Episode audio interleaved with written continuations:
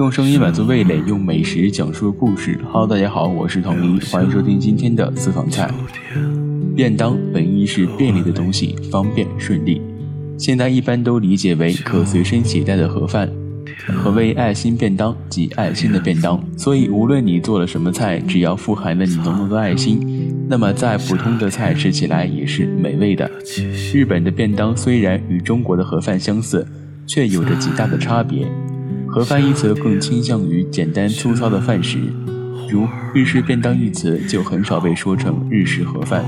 便当可以说是日本饮食文化的一大特色，女性往往在便当上花费很多功夫，特别是年轻的妈妈们，为了让孩子们吃得健康又营养，可谓是费尽了心思。很多妈妈制作的便当已不能仅仅用“精美”二字来诠释，每天的盒饭都有一个主题。从孩子们最喜爱的动物、卡通人物、最新电影、人气明星，小小盒饭浓缩大千世界，细细品味。制作盒饭首先要将米饭蒸熟，蒸之前将米浸泡一至两个小时，米饭要蒸的软硬适中，用醋加糖熬至粘稠形成糖醋汁，再把熬好的糖醋汁均匀拌在米饭中，将紫菜平铺在展开的竹帘上，待米饭冷却至低于手温。把米饭在手中捏软，再均匀铺在紫菜上。这一过程尽量快速完成，不然紫菜会变软。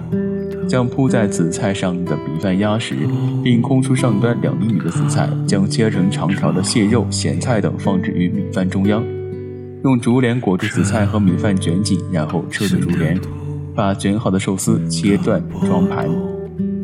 随着现代社会节奏的快速发展，我们都似乎习惯了吃快餐，慢慢的忘记了家里饭菜的味道，逐渐的离开了人们的日常生活。但偶尔也会发现，我们的生活也会和气候一样乍暖还春。所以不晓得从哪里开始，爱心便当又重新回到了人们的视野。